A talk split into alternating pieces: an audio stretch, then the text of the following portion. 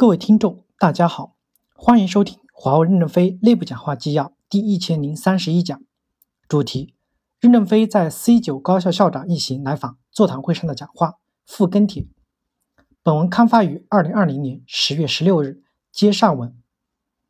二，通过权力下放与制衡、任期制及选拔机制的优化，实现干部、专家、职员的差异化管理，不断的激活组织，保持人才活力。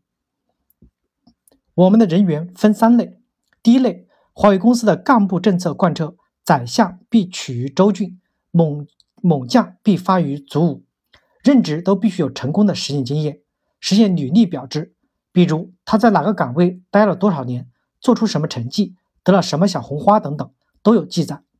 少了某一段履历，将来讨论干部的时候，就可能被放在第二梯队中去。现在都是高素质人才，第二梯队。还能有机会被选拔吗？在第一梯队找不到人，再到第二梯队捞人，基本上是没有可能的。我们对高知识的队伍强调实践化是有益的，所以在非洲、在战场上、在各地各产品线各岗位，他们都很英勇。为什么要建功立业？这样做增强了干部基层基础的实践能力，也增强了战略洞察能力。光是埋头苦干，只能做英雄，也可以工资高一些。但是没有战略洞察能力就不能做领导。战略能力的构建是去实践中，课堂只是一个启发，培训只是选拔的一个环节。只要是行政管理干部，不论主官、主管，每年都要有百分之十的强制末位淘汰，进列进战略预备队，重新找岗位。即使所有的干部都干得好，但相对排序扣号，也要下岗进入预备队。而行政管理干部将来再找岗的难度是非常大的，比如。下岗的高级干部，谁还能与新员工比编程呢？世界总是一代比一代强的，包括我们的一些学科带头人都不可能跟新人去竞争呢。因此，在岗的时候若不珍惜，不努力奔跑，当责履责，那么淘汰以后想重新找到岗位基本很难。所以，就使得所有的在岗的干部都是要高度努力的，千方百计的要跑到前面，就此形成了好的循环机制。公司行政管理团队权力大，我们现在开始实施团队成员两年、三年的任期制，到时候必须改组一次。改组实施军权神授与民主推荐相结合。公司上层组织可以有提名权，提名要与周边的部门协商，还要给基层老百姓协商，形成候选人名单及百分之一百五的候选名单，然后通过投票推选，将合适的人选出来，这样避免有人投机跟人站队。因为老百姓有投票的选择权，风气慢慢就会变好。行政管理团队成员最多可以连任、连选两届，两届后必须离岗，再寻找新的工作机会。更多的要求走向一线战场，不仅他自己要再经过一段时间的洗礼，同时也对基层员工完成了传帮带。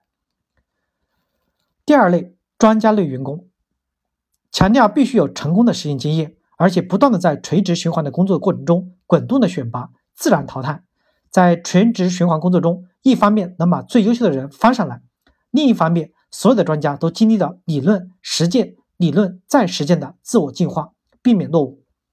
他们也可以做合理的横向流动，一是增强合成作战的能力，为后备的主官、主管储备苗子；二是实现跨专业、跨领域的融合，各自交换能量，实现合理的平衡。在运动中选拔优秀，不计较他的年龄。很年轻也可以破格的提拔，专家委员会负责能力的提升，战略的洞察，对专家的职级评定进行建议与否决。专家委员会成员不是按行政部门设置的，是按业务领域设置的，跨度是比较大的。专委会根据专业的特点，成员有些是两年一届，有些是三年一届。任期结束，你还是三四十岁的小年轻，然后下基层、下一线去作战去，作战没有取得成绩，你就可能不会再。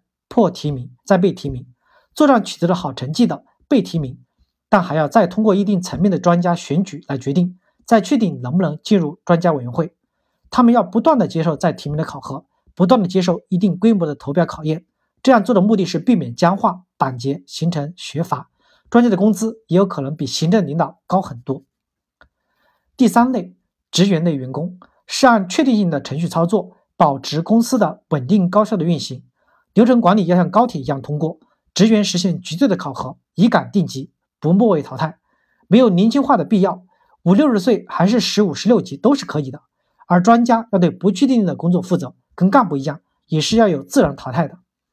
公司通过纵向流动，有些优秀的青年苗子会自动的翻上来，可能有些做优做出优秀贡献的人，可以从十三级直接提到十八级。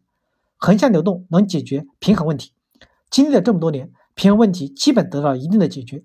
这些基本上就是美国西点军校的做法，公司层层级级的授权制，没有把权力全垄断住，持续的良性循环，实现激活组织、激活人才的作用。感谢大家的收听，敬请期待下一讲内容。